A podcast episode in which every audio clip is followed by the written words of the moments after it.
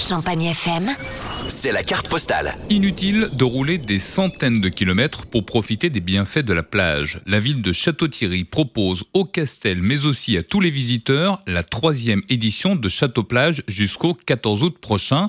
65 tonnes de sable ont été acheminées pour aménager cette mini-station estivale installée cette année aux abords du gymnase nautique sur les bords de Marne. Un espace plus étendu au vu des contraintes sanitaires, mais qui permet également une plus grande variété d'activités. C'est ce que nous dit Sébastien Eugène, le maire de Château-Thierry. L'idée euh, générale, c'est de pouvoir profiter euh, de ces euh, bords de Marne, un peu comme dans une station balnéaire, et c'est la raison pour laquelle vous avez à la fois deux aires de sable, une aire pour les plus jeunes, une autre aire pour pouvoir réaliser du sport, en particulier du beach volley. Puis vous avez des transats, des parasols, des structures d'eau, et puis également, ce qui nous tenait très à cœur cette année, c'était d'avoir un point médiathèque, parce qu'on a à cœur que la lecture soit également liée au, au loisir. Car évidemment, les animations culturelles n'ont pas été oubliées. Il y a des euh, concerts, il y a des petits euh, spectacles, notamment euh, de cirque, qui sont donnés.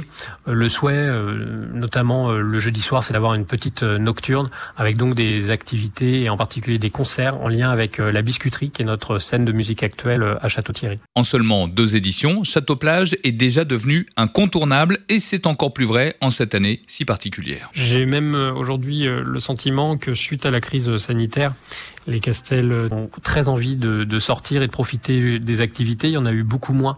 Et on sent une appétence particulière des habitants de pouvoir euh, profiter d'activités en, en, plein air et de pouvoir euh, sortir et profiter euh, à la fois du paysage de la vallée de la Marne, mais également des activités qui sont proposées. Afin de profiter pleinement des animations, un protocole sanitaire a été élaboré, mise à disposition de gel hydroalcoolique, respect des règles de distanciation et port du masque obligatoire à partir de 11 ans à l'entrée et lors des déplacements dans l'enceinte de Château-Plage.